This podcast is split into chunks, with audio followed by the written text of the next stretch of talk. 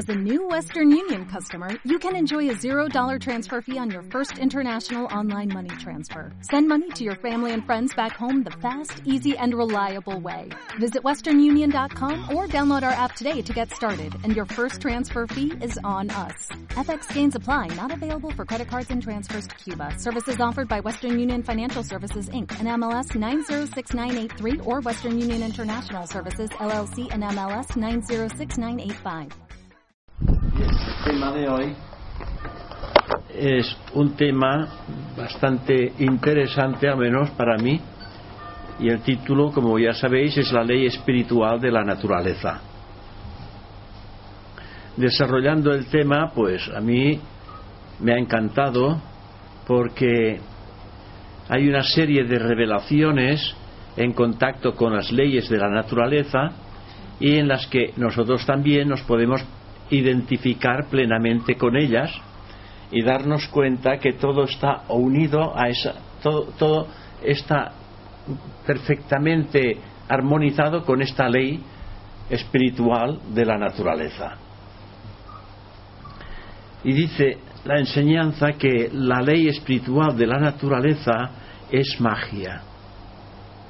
Ya empezamos con algo realmente hermoso. La ley espiritual de la naturaleza es magia.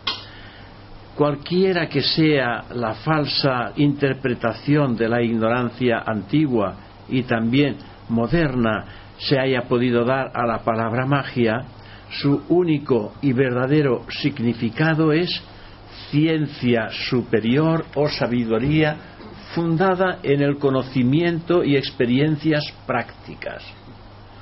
Vamos a entrar en un detalle profundo en el que nosotros nos podremos sentir plenamente identificados. ¿Por qué?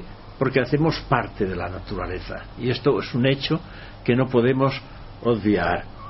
Si dudamos o si dudáis de la magia y deseáis una demostración práctica de ella, pues habrá que abrir los ojos y mirar a nuestro alrededor, ver el mundo, los animales, las plantas y preguntarnos si todo ello puede existir sin el poder mágico de la naturaleza.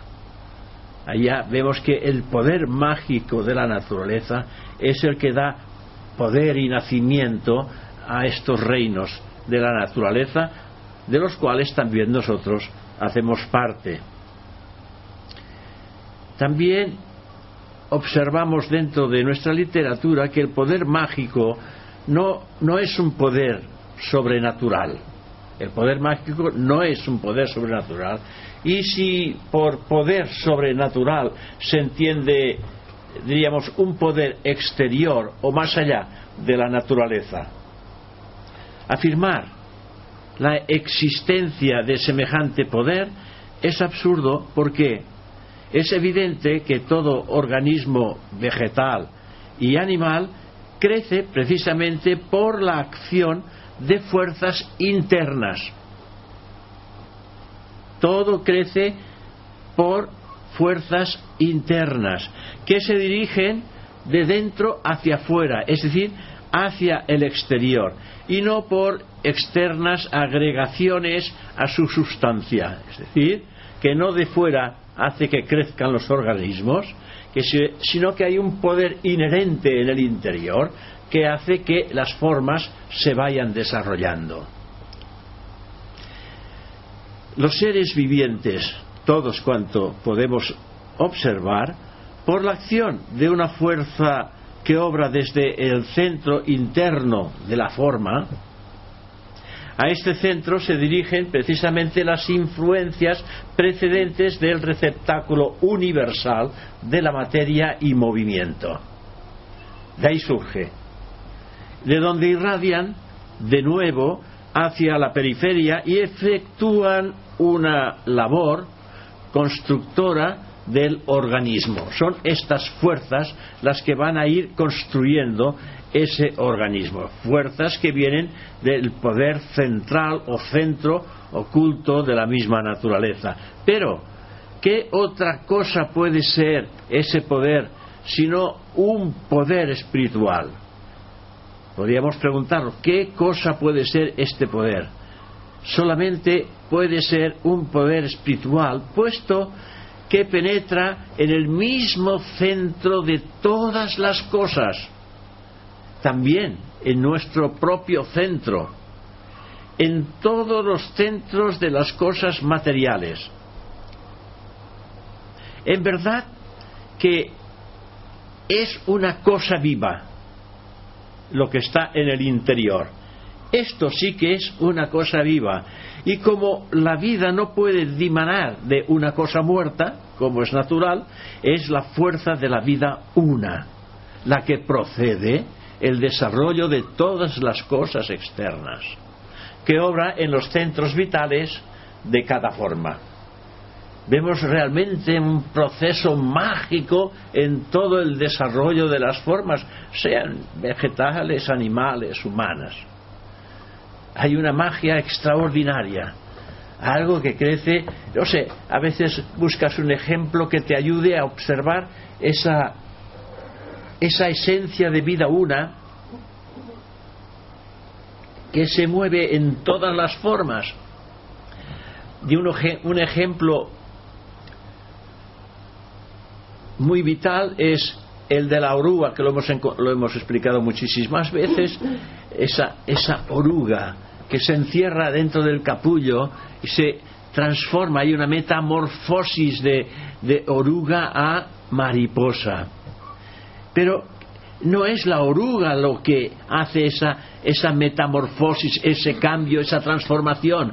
Hay una vida, un núcleo que tiene un arquetipo oculto dentro de la misma oruga y que finalmente se convierte en lo que el arquetipo da a florecer como punto final de existencia en una oruga que se arrastra por el suelo y finalmente vuela por los aires.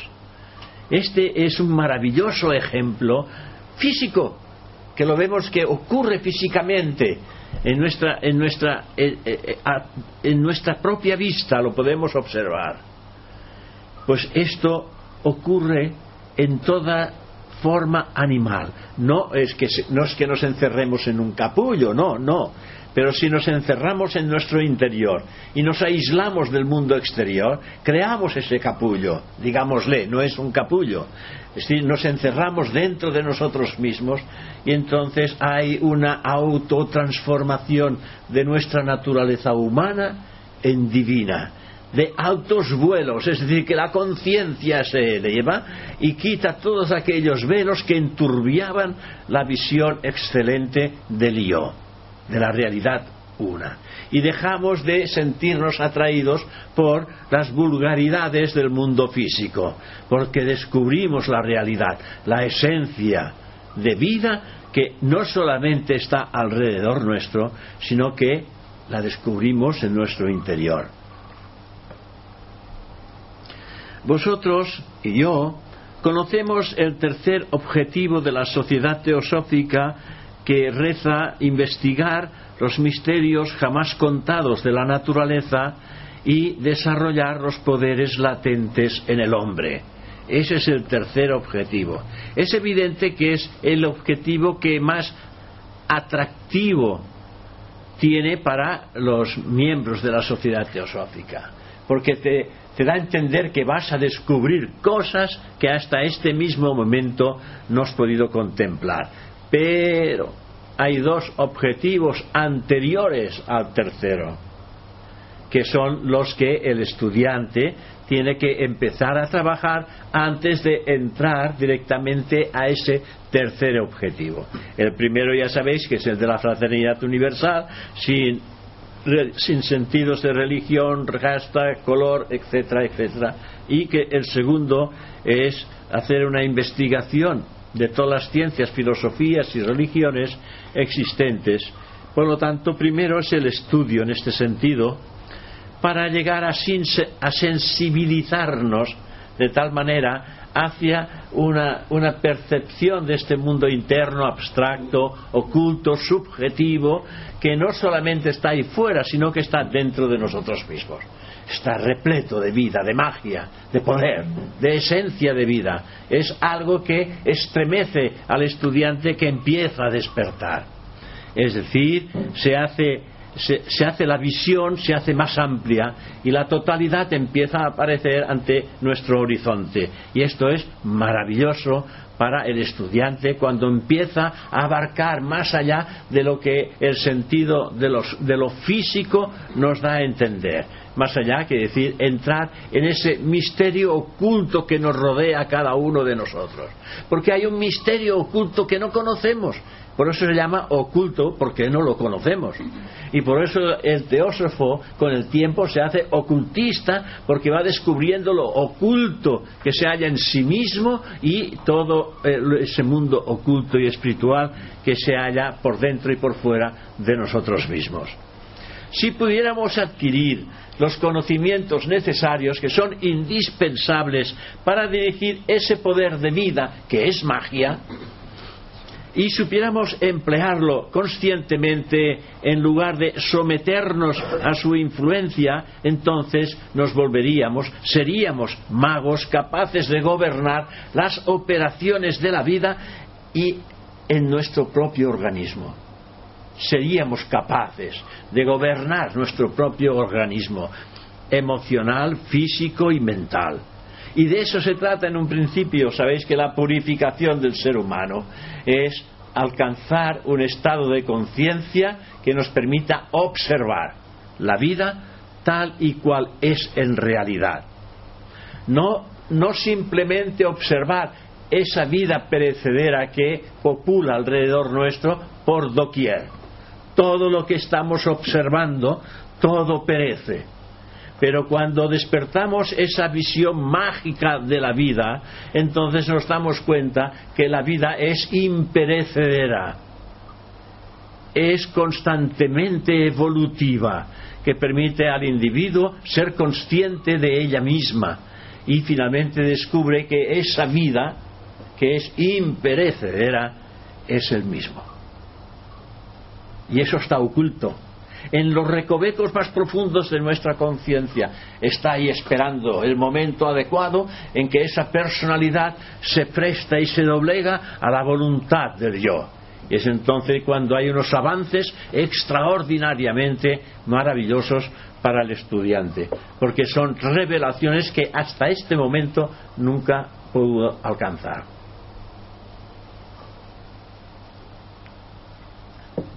En más de una ocasión me habéis oído decir, porque es algo que a mí me encanta y lo digo siempre que puedo, que el ser humano es la forma más perfecta que la naturaleza ofrece a la vida. Pero no le ofrece la forma humana, se lo ofrece a la vida, a la vida que va a manifestarse en esa forma humana. ¿Entendéis, no? Nosotros somos la vida. Claro que estamos imbuidos dentro de una forma humana que nos hace, nos hace creer que somos esa forma humana. Porque nuestra mente se ha, se ha limitado en lo que es humano, se ha identificado en lo humano y desconoce por completo el origen y la vida de donde procede el ser. Y ahora estamos haciendo pues pequeñas incursiones en ese mundo oculto que somos nosotros mismos y que nos, nos permite percibir esa realidad oculta en la naturaleza y en nosotros mismos. Por eso esa frase que dice que el ser humano es la forma más perfecta que la naturaleza ofrece a la vida es una auténtica realidad. Y si vosotros la meditáis y empezáis a trabajarla dentro de vosotros mismos, empezaréis a sentir un, a ver, un hormigueo, un hormigueo dentro que os, que os da a entender que hay algo que es completamente distinto de lo que hasta ahora hemos percibido. No sabréis qué es lo que es, pero es algo que os indicará que debéis de profundizar más en ello, en un principio. Por doquier se manifiesta la naturaleza, la acción de una ley espiritual. Por todas partes, en todo lugar y en todo momento hay una acción de la ley espiritual, aunque no podamos descubrirla, no la descubrimos, la podemos observar. No, no la ley, podemos observar los efectos de esa ley. Si observamos la naturaleza, obtendremos pues unos descubrimientos. Miremos donde miremos, vemos siempre la manifestación de la sabiduría. Es evidente que cuando miramos la naturaleza, todo cuanto vemos y observamos es como un milagro, el milagro de la vida. Es, e, e, es, un auténtico milagro de la vida porque vemos que todo está respaldado por la sabiduría. No hay error posible. Solamente el único inconveniente que podemos observar de la naturaleza es que esta forma externa es perecedera. Pero es, es un milagro de la sabiduría en la perfección con que esa sabiduría obra a través de la forma y con, qué colaboración la naturaleza trabaja con esa ley espiritual de la vida. Hay una simbiosis en esta, en esta formación de efectos llamados organismos que podemos observar, sean vegetales, animales o humanos. En rigor podemos decir que tenemos vida porque la vida no nos pertenece, ni nos es posible regularla o monopolizarla, lo único que sin arrogancia ni presunción podemos decir es que somos instrumentos por cuyo medio la única vida universal se manifiesta en forma humana. La vida una, la única vida universal se manifiesta en forma humana. Y esa forma humana somos cada uno de nosotros. Es decir, solamente si reflexionamos en esta frase descubrimos que en nuestro interior hay una sabiduría que no podemos llegar a catalogar en absoluto, porque es una sabiduría que está por encima de nuestra limitada mente humana. Nuestra mente humana, por muy rica que la consideremos, porque su extensión hacia el exterior es enorme, cuyos descubrimientos de todo cuanto se realiza, que aunque sean perecederos, son útiles durante su vida. Son todos ellos manifestaciones creadas por el hombre, porque él tiene una mente que es creativa, pero esa mente creativa objetiva tiene unos límites y que esa mente objetiva no puede, no puede rebasar, rebosar, no puede rebosar, con lo cual estamos limitados. Pero su extensión es enorme en el mundo de la forma. Es evidente que hay una mente más profunda y subjetiva que permite al individuo bucear en estos mundos ocultos al ser humano pero lo que sí es presente es que solamente podemos abrir esa puerta de la conciencia, abrir esa apertura de la conciencia, manteniéndonos dentro de la forma del ser humano. Es aquí donde hay que trabajarse. Se engaña quien cree que tiene algún poder por sí, hay gente que cree que, tiene un cierto poder, un cierto poder de magnetismo, un cierto poder de, mm, de dominio sobre los demás, etcétera. Pues todos los poderes se los presta la naturaleza, no son suyos. Todos los poderes que uno haya podido conseguir no son suyos. La naturaleza se los ha prestado. Recordad lo que antes he dicho. Investigar los misterios jamás contados de la naturaleza y desarrollar los poderes inherentes en el ser humano, en el hombre. Claro que hay unos poderes inherentes en estado latente, pero todo esto se abrirá a medida que empecemos a identificarnos nuevamente con la naturaleza. Porque nos hemos desidentificado de la naturaleza. Y es por esta razón que tenemos enfermedades, que tenemos problemas, que tenemos un sinfín de cosas que no nos gustan. Y esto es porque nos hemos desidentificado con la naturaleza. Si estuviéramos identificados con la naturaleza, la naturaleza nos da el cuerpo que tenemos. Por lo tanto, nos da un cuerpo según sus propias leyes un cuerpo que nosotros mismos adulteramos sin darnos cuenta. ¿Por qué? Porque nos identificamos con todo aquello que es perecedero. Si desde un principio recibiéramos la educación precisa y necesaria dentro de unos límites, aunque sean dentro de unos límites en nuestra juventud, entraríamos a la edad de adulto con una, una ética, una filosofía y una moral que sería extraordinaria y que dejaríamos de ser lo que somos ahora para ser otra cosa aún siendo un cuerpo físico, siendo una cosa superior a lo que somos, porque estaríamos estaríamos acariciándonos conscientemente con esa esencia de vida oculta. Esa esencia de vida oculta y nuestro estado de conciencia se habrían fusionado.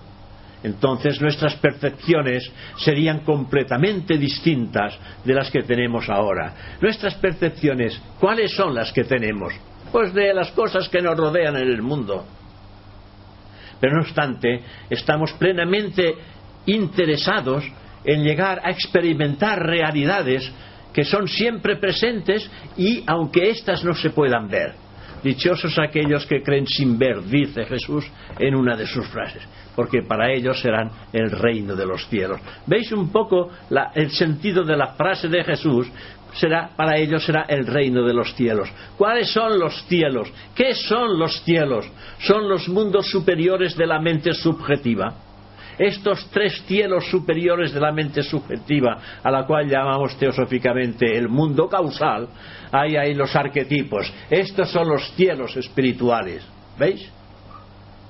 Entonces, si nosotros creemos sin ver, nuestra conciencia va ascendiendo hacia esos tres subplanos superiores y entraremos en los cielos, en el, en el quinto cielo, sexto y séptimo cielo del mundo mental.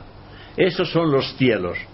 Y aquí entonces el individuo vive un estado de conciencia celestial porque ya no tiene tendencia hacia los planos de la forma, porque su conciencia ha rebasado la frontera de lo material, está en lo espiritual.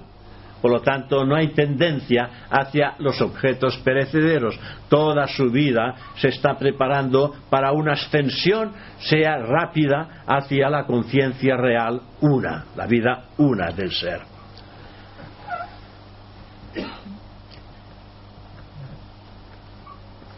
Para conocer los poderes del hombre es necesario saber qué es el hombre primero saber qué es el hombre y su relación con el universo.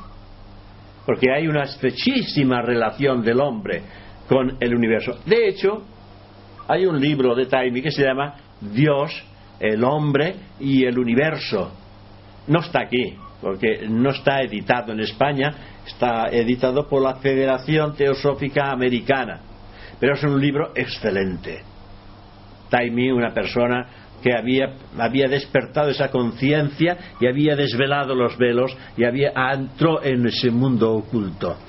Por lo tanto, él ahí describe lo que es Dios, el hombre y el universo, que es una maravilla de libro, donde hay un, hay un caudal de, conocimientos que mm, que tira de espaldas porque no los comprendes a un principio. Hay que irlos trabajando y cuando vas encontrando el hilo, vas tirando del hilo, vas tirando del hilo hasta que ves clara cuál es el significado de sus explicaciones. Entonces, es la relación del hombre con el universo. Si lo investigamos nosotros mismos, hallaremos los elementos componentes del hombre que son los mismos componentes que constituyen el universo. Son los mismos. Por ejemplo, al universo le llamamos el macrocosmos y al hombre le llamamos el microcosmos. Es decir, que el hombre contiene todos los componentes que están en el universo. El universo es septenario, el hombre es septenario. Y cada uno de estos elementos que están en el hombre y que están en el universo es para que el hombre los conquiste. El componente está, hay que despertar y entrar en relación con, directamente con el macrocosmos. Y no solamente existe este, este, punto de unión, sino que existe también el macrocosmos, que en cada uno de sus grandes planos, cada uno de ellos es septenario. Y también en el hombre, cada uno de sus vehículos es septenario, porque tiene siete niveles. Y vamos desenvolviendo cada uno de estos niveles hasta alcanzar el punto más elevado, que es el atómico y cuando se alcanza el, grado atómico de nuestra elevación física, astral, mental, búdica y átmica, quiere decir que alcanzamos una estrecha relación desde el átomo, desde el plano mm, ¿cómo se llama? He dicho el, último, el plan atómico. el, más elevado, el atómico, cuando alcanzamos ese estado atómico físico, lo alcanzamos en el astral, lo alcanzamos en el mental, lo alcanzamos en el búdico, y entonces hay una estrechísima relación de todos los de todos los estados atómicos de todos los niveles del septenario del hombre. Y esto es una culminación total en que el hombre alcanza lo que se llama un estado de adepto. El lema de la sociedad teosófica, ya sabéis que reza diciendo, no hay religión más elevada que la verdad. Esto lo encontráis aquí, alrededor del símbolo de la sociedad teosófica. No hay religión más elevada que la verdad.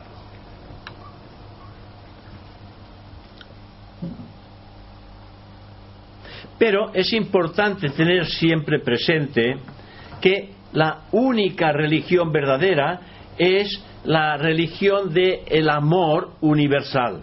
Este sí que es la única y verdadera religión de la verdad, el amor universal. Y este amor es el reconocimiento de la divinidad de nuestro ser.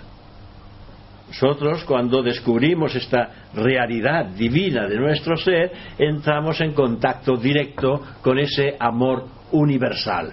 Porque este es el auténtico amor. Ahí no hay tendencias de ningún tipo, no hay ni tendencias físicas, ni astrales, ni mentales tú eres uno con todos los demás. Este es el auténtico amor universal. Somos una chispa de esa conciencia universal. Y esa chispa es todo amor. Esa chispa se mezcla con los bajos fondos del mundo humano, se identifica con ellos y finalmente cree que es eso. Pero nosotros hemos descubierto que no somos esa forma material hemos descubierto, aunque solamente sea teóricamente, que somos, un ser divino y espiritual. Y no somos un ser divino espiritual separado de los demás, sino que somos un ser divino espiritual unido a todos los demás, porque todos formamos la unidad. Vamos descubriendo este auténtico sentido de la vida y eso es magia. Eso es la magia de la naturaleza espiritual. El amor es un elemento de la divina sabiduría. Por lo tanto, no es posible sabiduría sin amor. Ya sabéis que en la triada superior, cuando se habla de Atma, Buddhi, Manas, que Atma es voluntad, amor. ¿Veis? El primer principio de la mónada en manifestación, que es Atma, es voluntad, amor. Amor universal. Con lo cual no es un amor físico, es completamente distinto. Eso que llamamos amor físico es deseo, es atracción, no es ese amor desinteresado que se da y no se espera nada a cambio. ¿eh? Ese amor universal, ¿qué es lo que está haciendo la divinidad? Dando ese, ese atma, da amor, amor universal y no espera nada, está dando amor universal. Es decir, hace como la fruta, la fruta madura para que la coman y no pide nada a cambio. Ese amor, ese amor átmico de Atma es el motor del movimiento evolutivo de toda la manifestación de los reinos inferiores. Todas las aves del bosque, los que conocéis el bosque y las aves, cantan con diferentes tonos. Por cierto, ya aquí en Cataluña, por lo menos en el lugar donde yo vivo, ya han aparecido los ruiseñores, porque los ruiseñores vienen y luego se van. Pero hace ya tres días que he empezado a oír el canto del ruiseñor. Pocos, hay pocos, empiezan a venir. Con lo cual que a la mañana, cuando uno se levanta a las 7 de la mañana sale fuera, porque ahora podemos meditar fuera, porque no hace frío, te tapas un poco, estás fuera y meditas, estás oyendo los ruiseñores que se comunican unos a los otros. Es un canto realmente maravilloso. ¿Sabéis que el, el ruiseñor en toda su vida no repite nunca el mismo canto? Esto lo saben pocas personas. El ruiseñor es la única ave que existe que no repite en su vida el mismo cante. Observarlo y veréis que hay cantos que son muy parecidos, pero nunca es el mismo. Siempre su canto es distinto y que es una maravilla. Así como el jilguero, el verderón, todos estos pájaros de cante maravilloso, pues ellos siempre eh, repiten, van repitiendo y van repitiendo, pues el ruiseñor no repite nunca el canto, el mismo canto. Ah, me acuerdo que mi suegra, cuando vivía con nosotros, pues tenía muchos movimientos de boca. y yo, yo le decía, tienes más movimientos de boca que cantos tiene el ruiseñor. Hace muchísimos años y ella no sabía lo que, le, lo que le estaba diciendo, ¿no? Pero yo sí sabía lo que le estaba diciendo. Porque tenía tantos movimientos y tan difícil, me parece que no lo repetía nunca. Siempre difíciles, ¿no? Unas cosas raras. Y, yo le decía, tienes más movimientos de boca que cantos tiene el ruiseñor. Bueno, un poco de broma va bien. Lo dicho, estas aves que cantan siempre con distintos tonos, pero que a todas ellas les mueve el cantar, en ese cantar les mueve el mismo impulso y ninguna se pelea porque le parezca que una canta mejor que otra, no, cada uno da lo que tiene. Es un dar lo que tiene y lo da con amor. Yo en unos momentos, hace ya, pues quizás unos 30 o 35 años, pues que, iba, iba precisamente a ese lugar donde yo ahora vivo, que antes no tenía la casa, iba a ese lugar para escuchar precisamente a esos, a esos ruiseñores. Y entonces me, parecía que los ruiseñores me hablaban y yo les contestaba a los ruiseñores.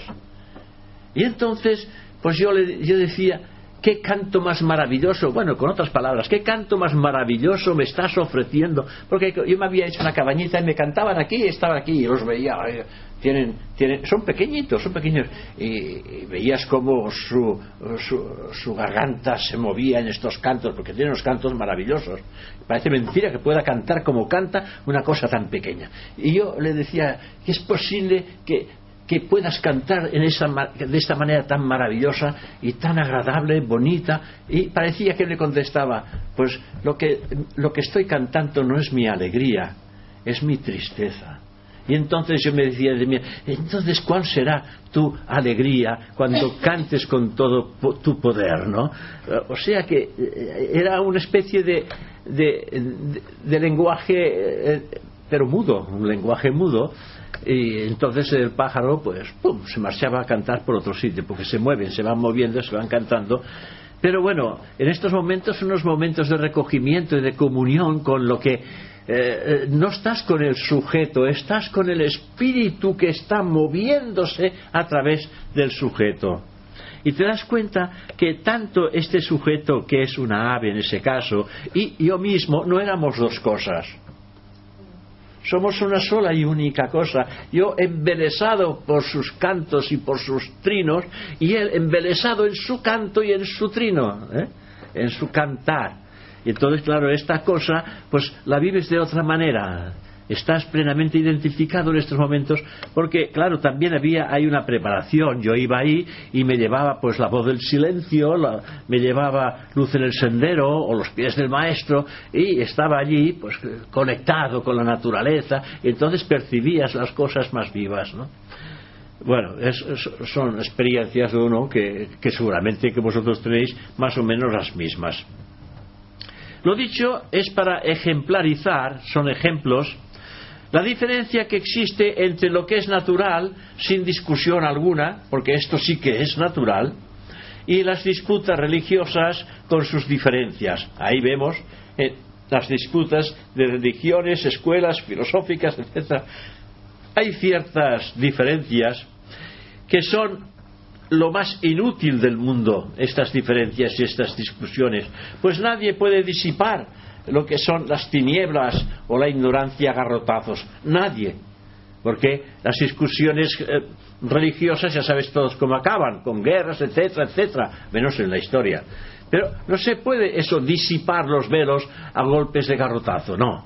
Hay que entrar en un estado de, mm, de diálogo mm, lleno de, mm, lleno de comprensión y de conocimientos el único medio, a mi parecer, de disipar las tinieblas o la ignorancia espiritual que nos envuelve es dejar que brille en todo corazón, porque está ahí, es dejar que brille en todo corazón la luz del conocimiento dimanante del centro mágico del amor. Ese centro mágico del amor que está en nosotros. Pero por encima del ser humano, en Atman. Antes hemos dicho que Atman es voluntad, conocimiento, amor. ¿Veis? El proceso es realmente va, ligado con esa auténtica transformación.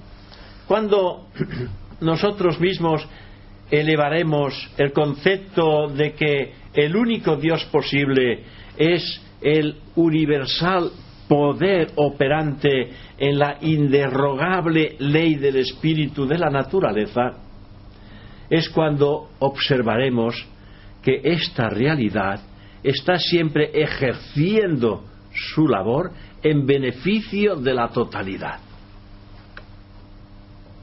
Es una inderrogable ley del espíritu de la naturaleza. Quebrantar la ley equivale a quebrantar nuestro Dios interno. Quebrantar la ley es quebrantar el Dios interno de cada uno. Y el único medio de reparar ese quebranto, esa rotura, es reponer la supremacia de la ley y elegir nuevamente a Dios en nuestro interior. Veámoslo en ese altar. San Pablo dice que el cuerpo es el altar del alma o el altar del espíritu, como le queráis llamar. Entonces hemos de elegir nuevamente a Dios en nuestro interior. En nuestro interior, entre comillas, hemos puesto muchísimas cosas, muchísimas ilusiones, muchos mayas, muchos mayas que pertenecen al mundo exterior. Todo lo que es maya es perecedero en la vida no hay nada que, se mantenga, porque todas nuestras atracciones mayábicas son provocadas por la ilusión de las mismas. Y nada de esto es perecedero. Y esto es lo que hemos colocado, Maya, que es ilusión por las cosas. Queridos amigos, el conocimiento fortalece. Eso es fundamental. Fortalece y la duda paraliza la voluntad. El conocimiento fortalece. La duda paraliza la voluntad. Quien de antemano crea que no es capaz de dudar, no lo será en tanto que así él lo crea. ¿Veis? Si él, aunque él diga que no es capaz de dudar, él mismo está dudando. Porque se está afirmando algo que sabe que es. No lo será en tanto que así él lo crea. Y quien sepa por experiencia que puede dominarse, se dominará a sí mismo y dominará todo cuanto le sea inferior. Este es el proceso del crecimiento interior, que lo superior domine siempre lo inferior, porque lo superior gobierna lo inferior. Y nada hay superior al conocedor, al hombre conocedor del perfecto yo. Nada hay superior al hombre que conoce la realidad del yo porque la realidad del yo está por encima de todas las cosas.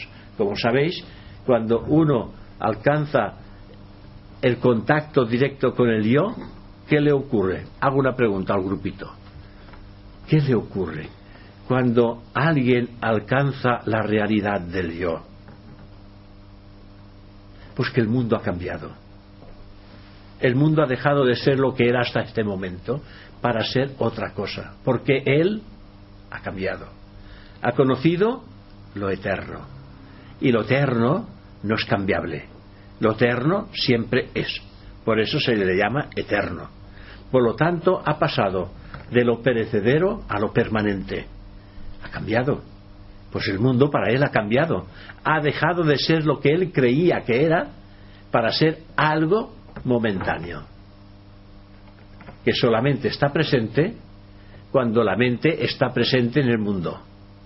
Cuando vuestra mente no está presente en el mundo, no hay mundo. ¿Hay dudas? Cuando os vais a dormir, ¿qué ocurre? ¿Dónde está el mundo? Para vosotros, ¿dónde está el mundo? ¿No está? Si todo el mundo se va a dormir, no existe el mundo. Porque el mundo existe para la mente. Cuando vais a dormir el mundo desaparece, ya no hay mundo, no hay más mundo. Y cuando despertáis, ah, el mundo aparece. porque La mente ha entrado en función. Porque todo es hijo de la mente. O de la mente cósmica, o de la mente logoica, o de la mente del humano. Porque es creadora y creativa. Y si esa mente no está, entonces no hay ningún recuerdo de la vida del mundo. Me dice, hoy sí sueño. Sí, bueno, ¿y qué? ¿Dónde están los sueños? ¿Qué habéis hecho con los sueños? Os diréis, finalmente llegaréis a la conclusión que los sueños, sueños son. No son realidades. Es más real lo que vivimos ahora que los sueños. ¿Y por qué hay tanta ilusión por los sueños? ¿Y por qué hay tantas preguntas por los sueños? Si es más real lo que estamos viviendo ahora. Lo que ahora estamos viviendo, aunque sea humano, es coherente y tiene todo relación. En los sueños no hay nada coherente, no hay nada que, sea, que tenga una relación coherente. Hay aspectos vivenciales que uno sabe que lo son, porque los has podido experimentar y los ha analizado y se da cuenta que hay algo simbólico que le da a entender que debe haber un cambio. ¿Eh? Estos son sueños simbólicos, vivenciales. Pero también hay aquel estado de sueño profundo que no es el dormir. Sueño profundo quiere decir sueño sin sueños. Y que cuando despertamos no sabemos nada de lo que ha ocurrido. Porque la conciencia ha ido más allá de la mente y como la mente no ha participado de ello, tampoco hay recuerdo. ¿Veis? Pues simplemente el hecho de irse a dormir y que desaparece el mundo tiene que dar a entender muchas cosas que estas van cada vez más profundamente hasta alcanzar ese estadio, este estado de sueño profundo que es un estado de conciencia.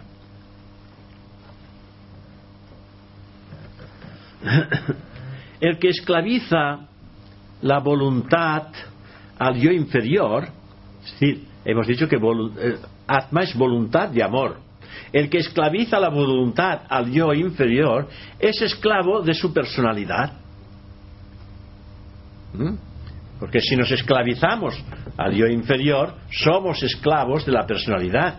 Pero quien ha vencido al yo inferior, al yo personal, entra en la vida superior y se convierte en una potestad.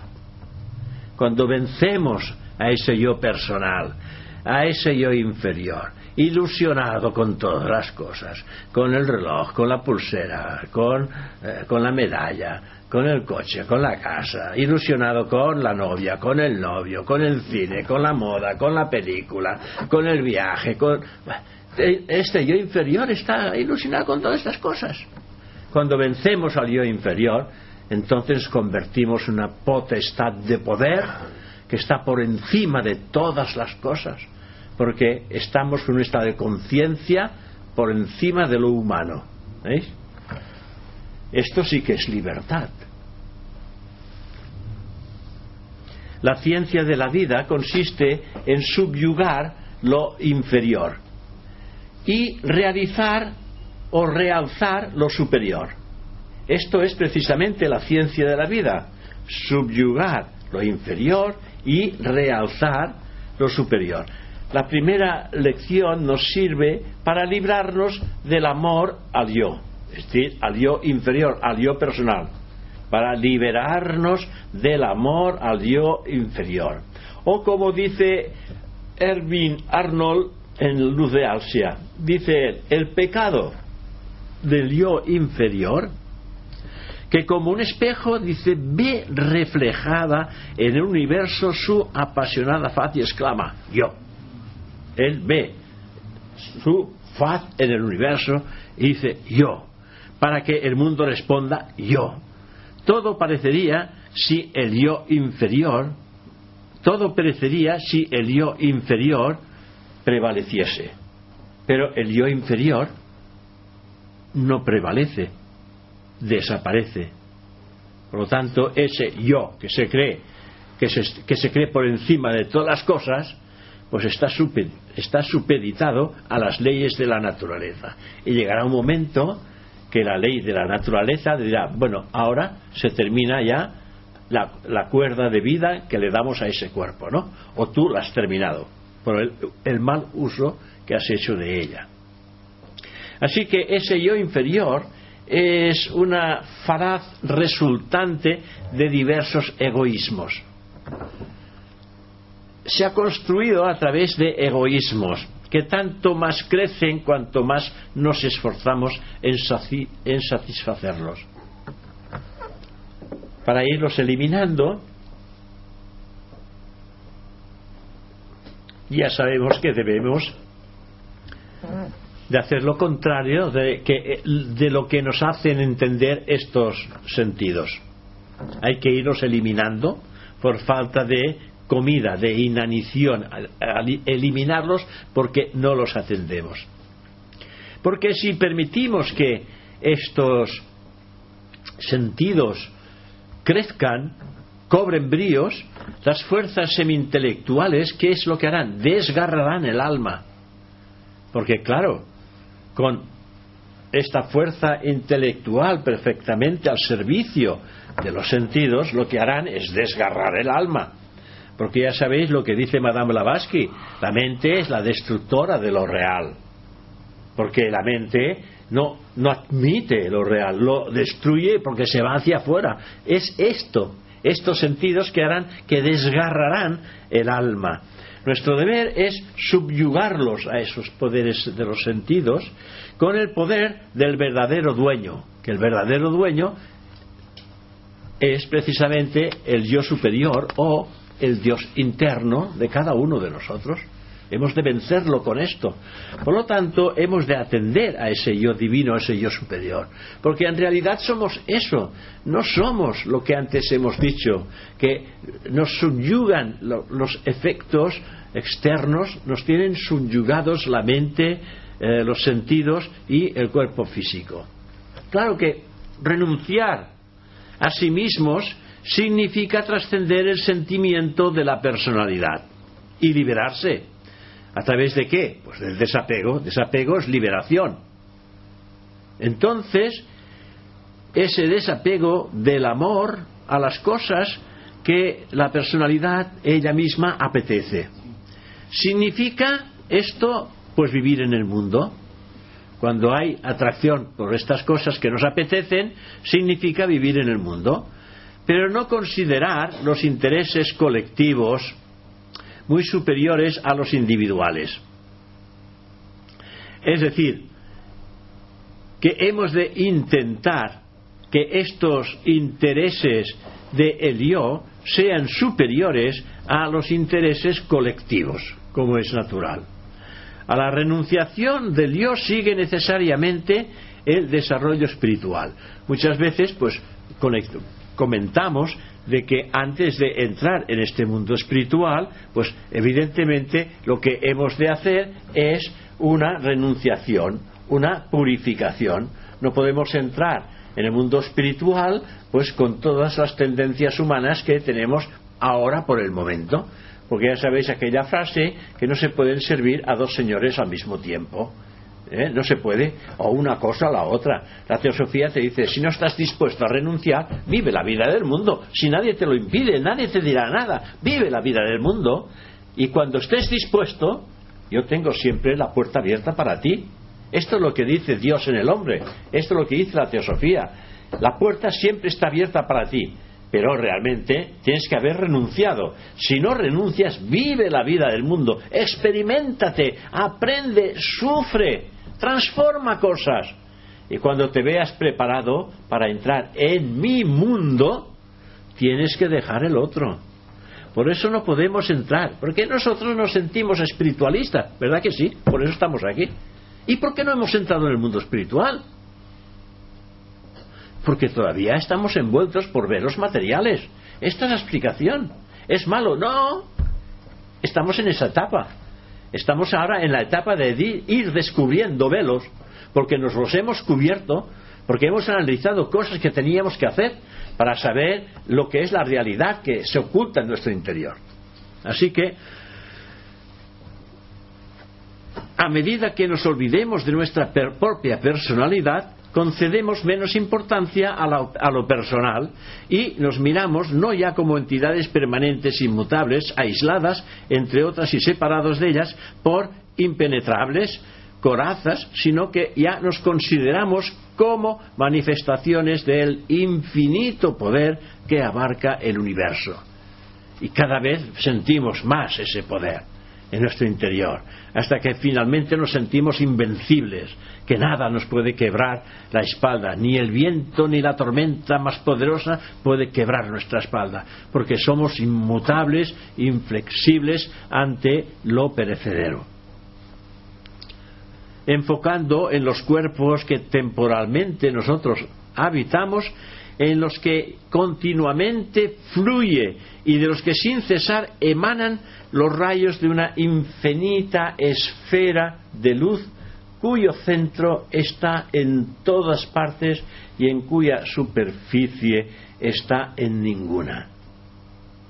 Es decir, que en nuestro interior hay todo el poder infinito de luz, cuyo centro está, dice, en todas partes, porque sin ese punto de luz nada existiría. Ese punto de luz que es inconmensurable, está en cada uno de vosotros y en mí mismo.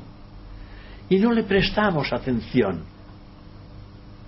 ¿Cómo podemos entrar en ese mundo espiritual si aún no le prestamos esa atención?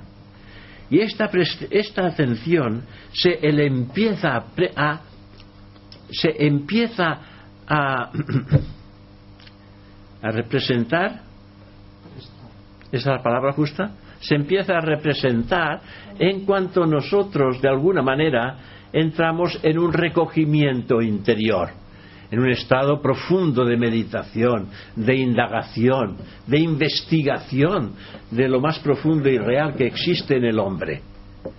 Porque a medida que nos vamos identificando en ese centro punto de luz en nuestro propio interior, automáticamente estamos quitando importancia a los aspectos externos que nos envuelven. Y creamos una especie de, yo digo, de centinela. No es que, no, es que sea así, no está esto escrito. Esto es fruto de mi propia imaginación. Creamos como una especie de centinela que a cualquier acto incorrecto del día, el centinela cuidado, por aquí no, porque hay una previa preparación ya desde la mañana que de alguna manera estás preparando que esa ética y esa moral esté presente en todos los actos del día, que seamos conscientes de ello.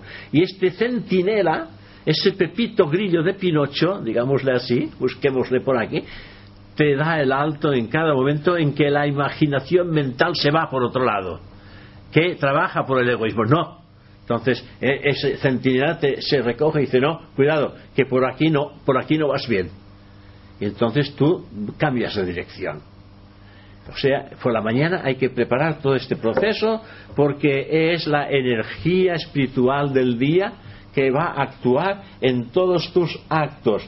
Porque cuando nos levantamos por la mañana, estamos pensando ya, ¿qué es lo que voy a hacer? Tengo que hacer esto, tengo que hacer aquello, tengo que ir a cobrar, tengo que cobrar más aquí, más allá. Eh, no estamos atendiendo al yo, al yo real. Estamos atendiendo a un yo que va a desaparecer. ¿Por qué trabajar toda la vida para un yo que va a desaparecer? No lo entiendo. Antes me pasaba lo mismo. ¿Por qué trabajar para un yo que va a desaparecer? Trabajo para lo que es permanente. ¿Por qué desarrollar poderes psíquicos mm, humanos eh, de personalidad? ¿Para qué? Si estos van a desaparecer en cuanto esta personalidad desaparezca. Mejor trabajar para desarrollar los poderes mágicos del alma. Porque estos, en cada encarnación, se repiten y crecen porque solamente crece y se desarrolla aquello que es divino y, espiritual. Todo lo demás, absolutamente todo, perece. En el reconocimiento y realización de esa verdad se funda la única ley verdadera, la religión del universal amor a Dios en todos los seres. Y eso lo repetimos mucho. Ara, sortit. Ja era hora que sortís. Està donant la llauna. Mientras el hombre tenga deseos egoístas, su mente solo percibirá la personalidad. Vamos a ir terminando en este sentido. Solamente percibirá la personalidad. Y en cuanto deseche su limitado y engañoso yo, es decir, ese yo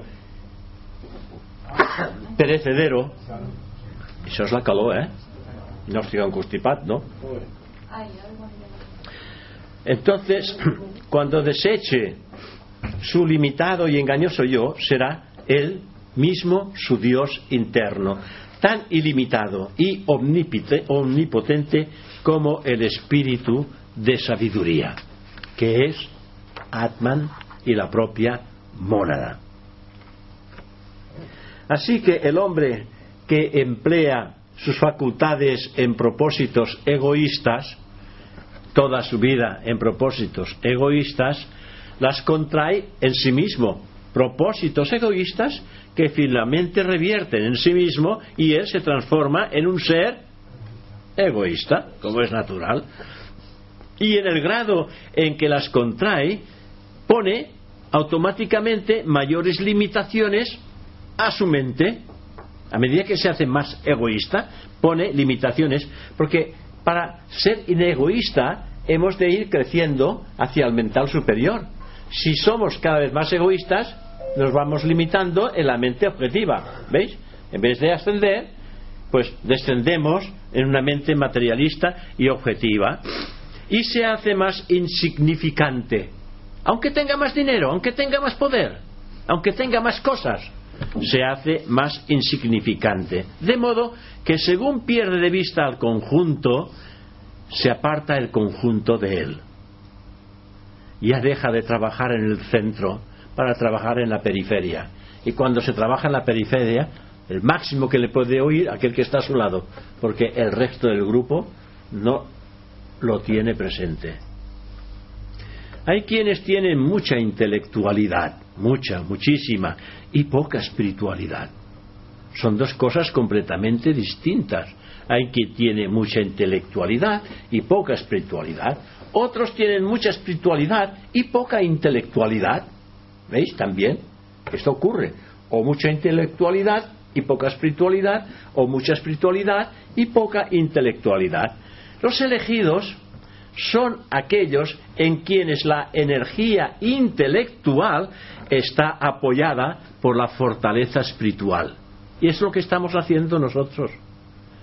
De alguna manera nos estamos preparando intelectualmente porque solamente esto que estamos estudiando, que es el poder del espíritu, es lo que va a apoyar esa intelectualidad por el poder del fuego del espíritu.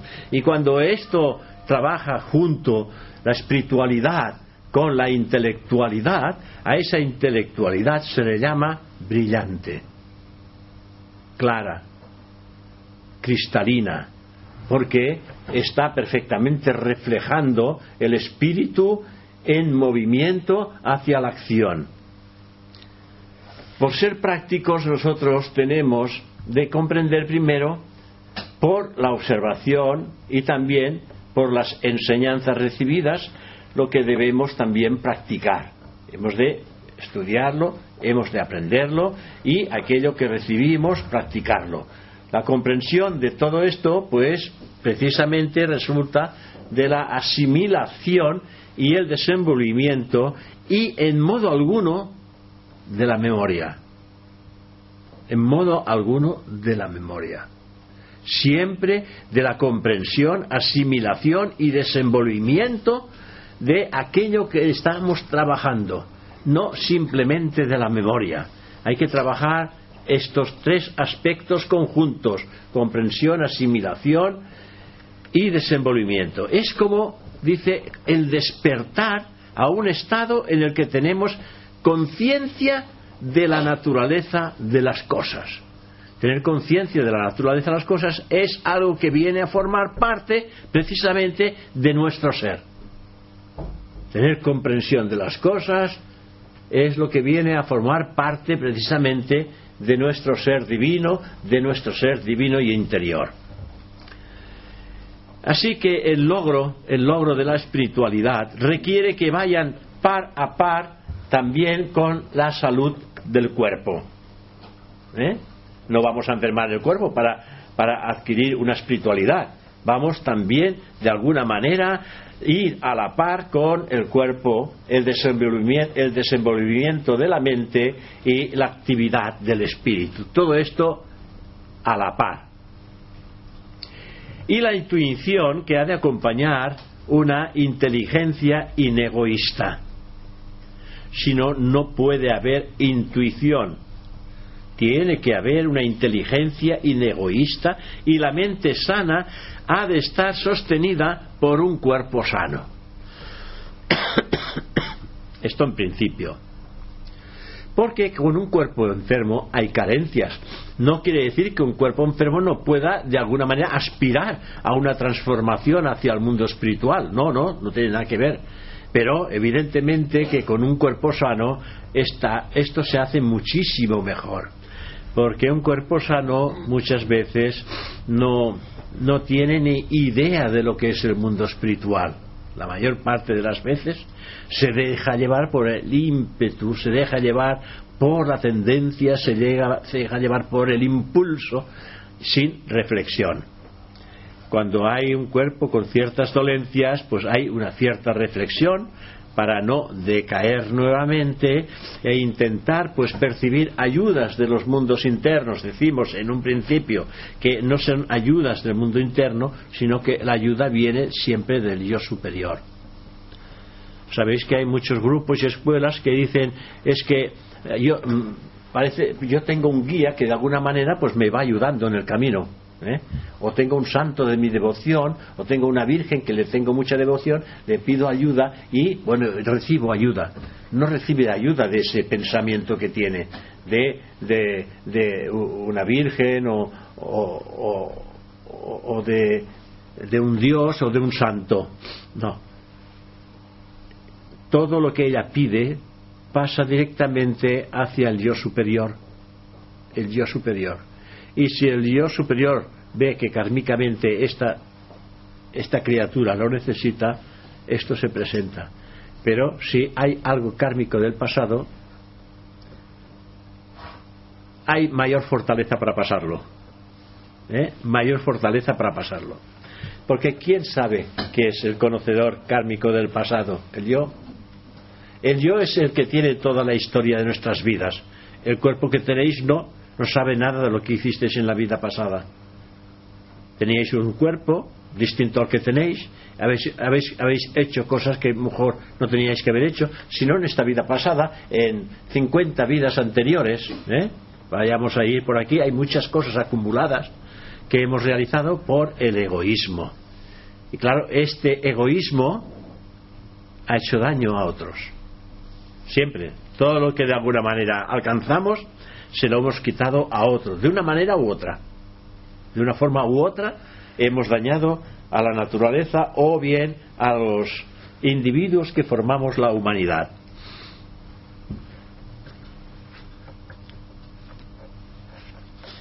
Para realizar esto no sirven las enseñanzas científicas, el desarrollo interior me refiero, que tan solo tratan pues de efectos ilusorios, ni las creencias religiosas tampoco sirven, porque están todas ellas basadas en quimeras. Únicamente nos lo puede enseñar esta, esta enseñanza de la teosofía, que es, es sabiduría divina, Aquí no hay tendencia, no se trata de conquistar nada ni a nadie, no se trata de hacer miembros, no se trata de entrar gente, gente, no, se trata de dar nacimiento de una manera creciente a un estado de conciencia no percibido hasta el momento. ¿eh? Por eso la teosofía se da por el mismo precio que la hemos recibido por nada. Se da por amor. Se da para que todos podamos alcanzar la liberación de todo aquello que nos tiene esclavizados a este mundo. Por lo tanto, esto no lo puede hacer la normalmente las religiones, que siempre piden algo a cambio y sus enseñanzas, en la mayor parte, están basadas en quimeras. Únicamente nos lo puede dar la teosofía o cualquier otra escuela de ocultismo serio, cuidado, que también habla de teosofía. Por ejemplo, la escuela arcana o, u otras enseñanzas que también nos hablan de la misma enseñanza oculta, cuya aplicación práctica es el supremo objeto de la experiencia o de la existencia humana. ¿Mm? Así que me estoy estirando un poco porque sé que no hay nada después. ¿no? ¿Verdad que no hay nada después? ¿Ah, sí? ¿Qué hay? Pero si yo lo he mirado y he visto que no había nada. Ah, bueno, pues cuando aparezca me paro. Quien haya desarrollado sus fuerzas espirituales puede emplearlas para el bien o el mal, el que las haya desarrollado. Puede emplearlas para el bien o para el mal. Todos sabemos que hay hombres muy inteligentes que empeñan su talento en malvados propósitos. Esto lo sabemos todos. Tienen talento y para malvados propósitos. Les vemos cometer toda clase de aberraciones con fines egoístas. Esto lo estamos viendo. ¿eh? Cada día hay más cosas. ¿eh? Con fines egoístas para lograr los objetos de su ambición. Tengo que decir que tales acciones no es el amor, el mal en absoluto, sino la apetencia de beneficios personales. Hoy estamos viviendo esto, una apetencia a los beneficios personales. Y prolongándolo un poco más allá, los verdaderos magos negros practican el mal por el mal. Para ellos, para el mago negro, la satisfacción de ellos es practicar el mal por el mal. Como para el mago blanco, la satisfacción suya es practicar el bien para el bien. ¿Veis? Es completamente lo contrario. Y estos magos negros dañan a los demás. Levantan enemistades en el seno de las familias, entorpecen el progreso y fomentan la ignorancia. Todo esto está muy presente en el ambiente del propio mundo en la actualidad.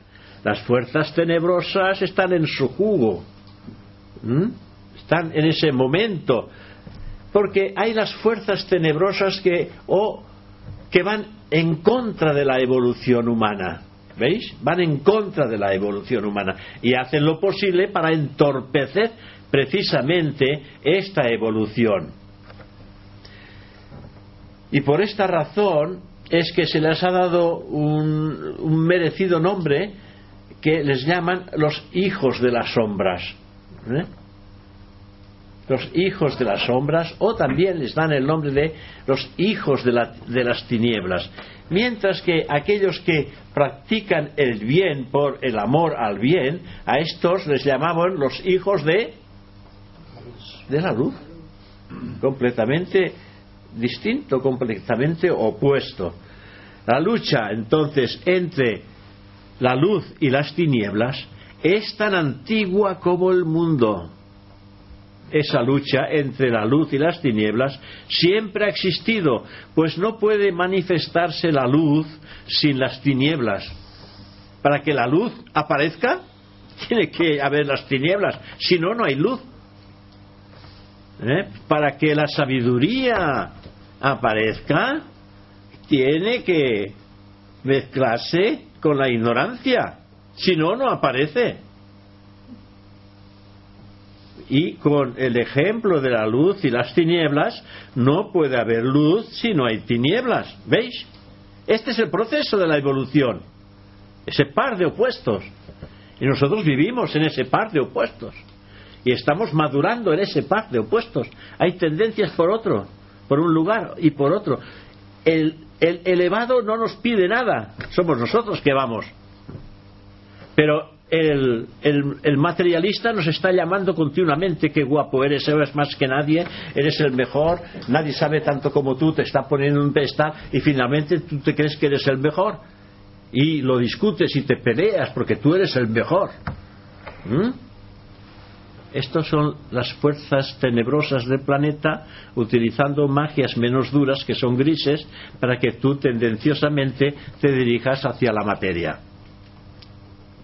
Así que el bien y el mal son la luz y la sombra precisamente del único y eterno principio de vida. La luz y las sombras. Y cada uno de ellos es necesario para que se manifieste lo opuesto. Muchas veces os digo que si estamos aquí, estamos en lo opuesto a la realidad de aquello que somos. Nosotros somos luz. Y ahora estamos escondidos en las tinieblas. Ahora estamos manifestados en las tinieblas. Las tinieblas es sinónimo de ignorancia. ¿Veis? No de ignorancia intelectual, de ignorancia espiritual. Este es el problema. Y ahora estamos de alguna manera estudiando y de alguna manera identificándonos con ese mundo oculto y divino que es el espíritu. Y es por esta razón que vamos viendo las cosas más claras de día en día, aunque no, lo, no, lo, no lo percibamos rápidamente. Pero el hecho es que de alguna manera ciertas dudas que teníamos van desapareciendo. ¿Mm? Existe, pues, para terminar, el bien absoluto, pero nosotros no podemos conocer el bien si no conocemos la presencia del mal. Este es el proceso. Si no conocemos la presencia del mal, nunca conoceremos lo que es el bien. El mal absoluto no existe. El mal absoluto no existe, pues está refrenado por el poder del bien. Se desvanecerán las, las potestades tenebrosas y los hijos de la luz quedarán identificados precisamente en su propio origen.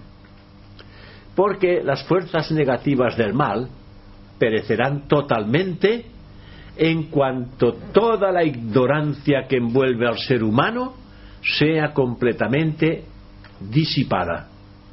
Como el sol nos dará de lleno en cuanto las nubes desaparezcan. Las nubes son el símbolo de la ignorancia. El sol es el símbolo de vida y de sabiduría. Pero cuando hay las nubes de por medio, nosotros no recibimos los rayos del sol. Pero el sol siempre está presente. ¿eh? Y cuando de alguna manera se disipan las nubes, el sol nos da de lleno. Por eso que esas nubes que tapan el sol son para nosotros símbolo de la ignorancia, porque hay también una atmósfera que envuelve, que le llamamos velos, que privan que conectemos con la realidad de aquello que hemos sido, somos y seremos eternamente, que es la vida eterna del yo real y auténtico, que es chispa divina de la conciencia universal. Muchas gracias. Si tenéis alguna aportación o alguna preguntita. Sí, digas. O'Reilly Auto Parts puede ayudarte a encontrar un taller mecánico cerca de ti. Para más información, llama a tu tienda O'Reilly Auto Parts o visita oreillyauto.com. O'Reilly Auto Parts.